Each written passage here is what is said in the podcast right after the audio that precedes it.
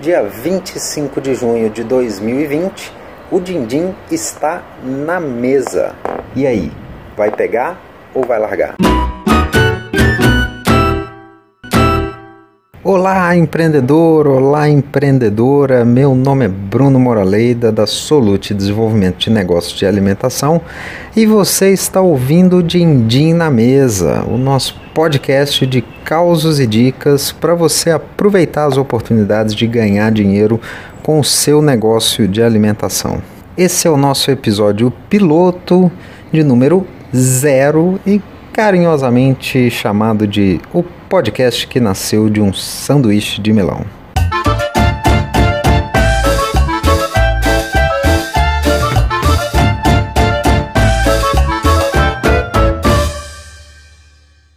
A história do sanduíche de melão foi mais uma daquelas icônicas que você vive na mesa de um bar, de uma lanchonete, de um restaurante e que me fez pensar muito sobre o tanto que a gente pode aprender com as situações do dia a dia que a gente vive. Enfim, nesse dia especificamente eu estava tomando café da manhã é uma coisa que eu nunca faço, fazer fora de casa. Dificilmente eu tomo café da manhã fora de casa.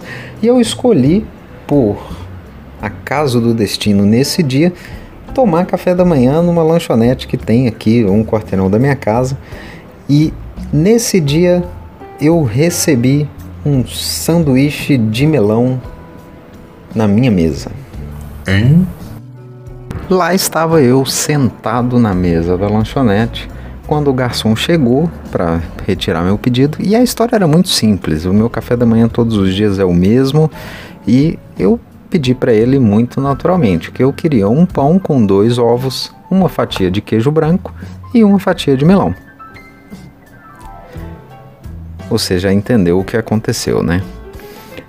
Ele me olhou com uma cara um pouco incomodada ali naquele momento, mas anotou o pedido e seguiu em frente. Até me lembro agora que ele confirmou com o, o rapaz do balcão de suco se eles tinham melão ali na lanchonete para poder fazer e seguiu com o pedido. Eu até confesso que eu não percebi de cara o que tinha acontecido, porque chegou na minha mesa o café, mais um sanduíche e eu fiquei aguardando naturalmente a terceira parte da refeição, que seria a fatia de melão. Depois de alguns poucos minutos aguardando, eu resolvi começar pelo sanduíche ao invés de começar pela fruta como normalmente eu começo.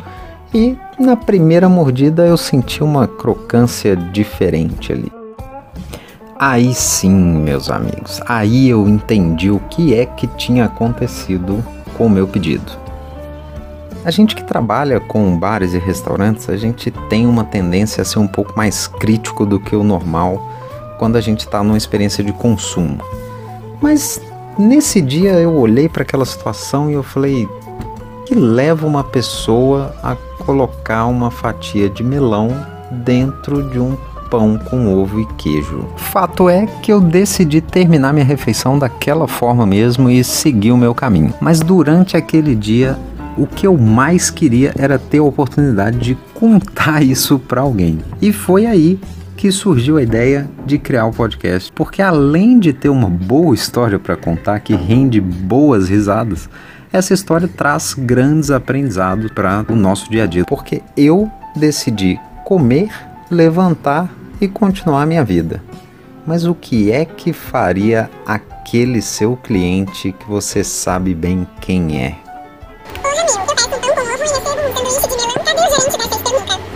E é com base em histórias assim que podem ser minhas ou não, mas que com certeza vão render boas risadas, que o Dindim na Mesa vai trazer as dicas para você parar de deixar dinheiro na mesa com o seu negócio de alimentação e começar a fazer o melhor que você pode. A cada episódio, nós vamos levantar os principais aprendizados a partir dos nossos causos e vamos dar dicas práticas sobre como você pode embolsar esse din-din e não deixar esse tipo de problema acontecer na sua empresa, no seu negócio, no seu restaurante. Então vamos lá?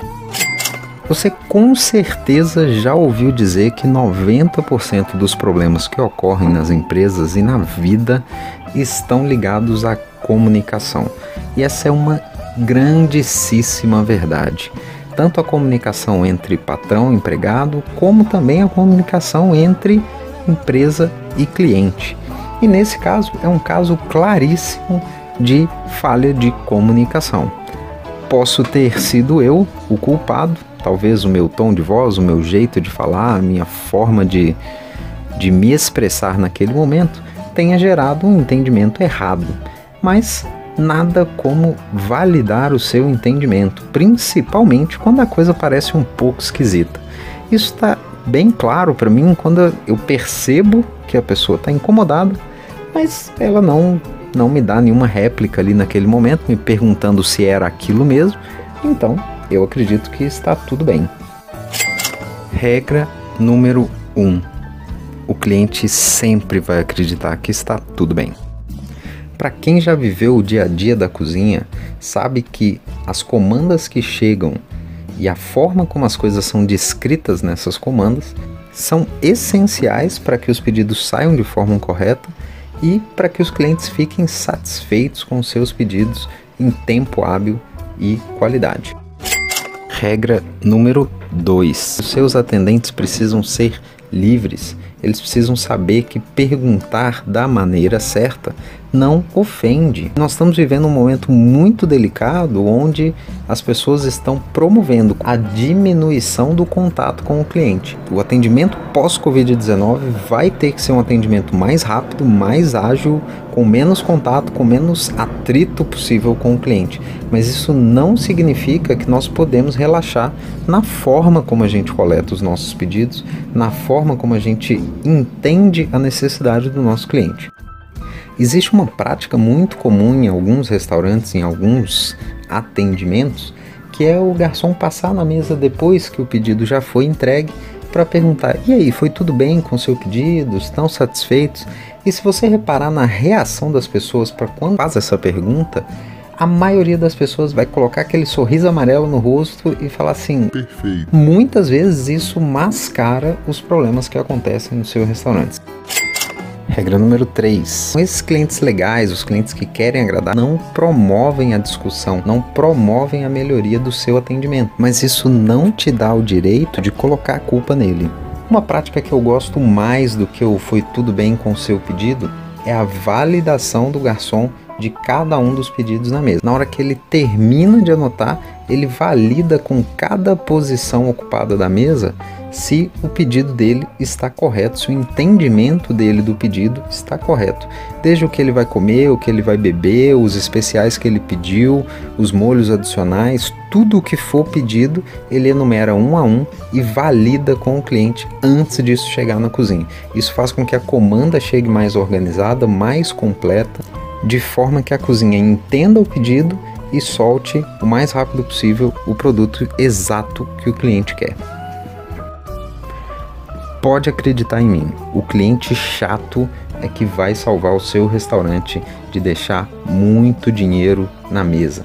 Porque a perda financeira que existe, o CMV daquele produto que às vezes é devolvido para a cozinha, ele é o mínimo quando comparado à perda do faturamento recorrente que pode existir a partir de um cliente que você perde por conta de um erro bobo de atendimento. Então, pega aí a regra número 4. Estimule a sua equipe a prestar atenção nesses processos, a criar novos processos, criar soluções, dê autonomia para a sua equipe de atendimento para resolver os problemas do dia a dia e formalize esses processos que eles criarem em treinamentos de atendimento. E se você realmente quer embolsar esse didinho que está ficando na mesa no seu negócio, você precisa de basicamente quatro coisas. Primeiro, crie no seu restaurante, na sua lanchonete, na sua padaria, um ambiente onde o erro é a oportunidade para o aprendizado e o feedback é realmente valorizado.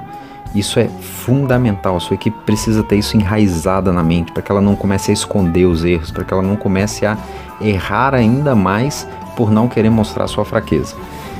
A segunda coisa, monitore o que são pedidos extraordinários, principalmente se o seu, se a sua lanchonete, se o seu bar aceita mudanças nos pedidos, monitora isso de perto, vê, vê quantidade de especiais, vê se tem pedidos saindo em códigos diferentes, Veja o que é extraordinário, veja a frequência de pedidos extraordinários. Isso é um grande indicador de que você pode estar tendo problemas ou que você pode estar tendo uma mudança grave no seu CMV. E aí sim, monitore a taxa de devolução de pedidos, monitore o impacto disso no CMV, o que, que é previsto, o que, que é real. E, por fim, invista em treinamento e padronização do atendimento. Cada um dos garçons da sua brigada precisa atender o cliente com o seu jeito, com o seu, sua personalidade, mas com um roteiro padronizado de atendimento. E sabe como que você padroniza atendimento? Pensa aí em quem você admira, pensa nos grandes exemplos de bom atendimento do food service e não deixe que isso perca na sua memória. Curtiu esse nosso primeiro episódio? confesso que nem eu sabia o tanto que a gente podia aprender com um sanduíche de melão. Mas se você curtiu, clica aí para curtir, compartilha com seus amigos, se inscreve para ouvir todas as semanas, todos os episódios e vamos juntos toda semana aprendendo um pouco mais e dando boas risadas com os causos que a gente encontra por aí no food service. Até a próxima.